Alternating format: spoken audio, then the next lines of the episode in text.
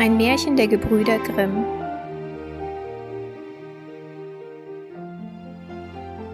Die Boten des Todes. Vor alten Zeiten wanderte einmal ein Riese auf der großen Landstraße. Da sprang ihm plötzlich ein unbekannter Mann entgegen und rief Halt. Kein Schritt weiter. Was? sprach der Riese.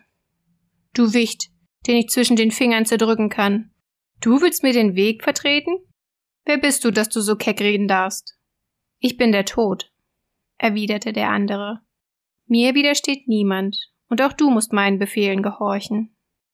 Der Riese aber weigerte sich und fing an, mit dem Tode zu ringen. Es war ein langer, heftiger Kampf. Zuletzt behielt der Riese die Oberhand und schlug den Tod mit seiner Faust nieder, dass er neben einen Stein zusammensank. Der Riese ging seiner Wege, und der Tod lag da besiegt und war so kraftlos, dass er sich nicht wieder erheben konnte. Was soll daraus werden, sprach er, wenn ich da an der Ecke liegen bleibe? Es stirbt niemand mehr auf der Welt, und sie wird so mit den Menschen angefüllt werden, dass sie nicht mehr Platz haben, nebeneinander zu stehen. Indem kam ein junger Mensch des Wegs, frisch und gesund, sang ein Lied und warf seine Augen hin und her. Als er den halb Ohnmächtigen erblickte, ging er mitleidig heran, richtete ihn auf, flößte ihm aus seiner Flasche einen stärkenden Trank ein und wartete, bis er wieder zu Kräften kam. Weißt du auch, fragte der Fremde, indem er sich aufrichtete, wer ich bin und wem du wieder auf die Beine geholfen hast? Nein, antwortete der Jüngling, ich kenne dich nicht. Ich bin der Tod, sprach er. Ich verschone niemand und kann auch mit dir keine Ausnahme machen.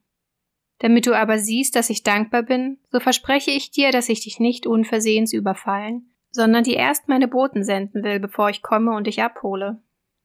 Wohlan, sprach der Jüngling. Immer ein Gewinn, dass ich weiß, wann du kommst und so lange wenigstens sicher vor dir bin. Dann zog er weiter, war lustig und guter Dinge und lebte in den Tag hinein. Allein Jugend und Gesundheit hielten nicht lange aus. Bald kamen Krankheiten und Schmerzen, die ihn bei Tag plagten und ihm nachts die Ruhe wegnahmen. Sterben werde ich nicht, sprach er zu sich selbst, denn der Tod sendet erst seine Boten. Ich wollte nur, die bösen Tage der Krankheit wären erst vorüber. Sobald er sich gesund fühlte, fing er wieder an, in Freuden zu leben. Da klopfte ihn eines Tages jemand auf die Schulter. Er blickte sich um und der Tod stand hinter ihm und sprach Folge mir, die Stunde deines Abschieds von der Welt ist gekommen. Wie? antwortete der Mensch. Willst du dein Wort brechen? Hast du mir nicht versprochen, dass du mir, bevor du selbst kämest, deine Boten senden wolltest? Ich habe keinen gesehen. Schweig, erwiderte der Tod. Habe ich dir nicht einen Boten über den anderen geschickt? Kam nicht das Fieber, stieß dich an, rüttelte dich und warf dich nieder?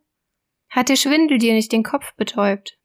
Zwickt dir dich nicht die Gicht in allen Gliedern? Brauchst du dir's nicht in den Ohren? Nagte nicht der Zahnschmerz in deinen Backen? Wird dir's nicht dunkel vor den Augen? Über das alles hatte ich nicht mein leiblicher Bruder, der Schlaf, dich jeden Abend an mich erinnert? Lagst du nicht in der Nacht, als wärst du schon gestorben?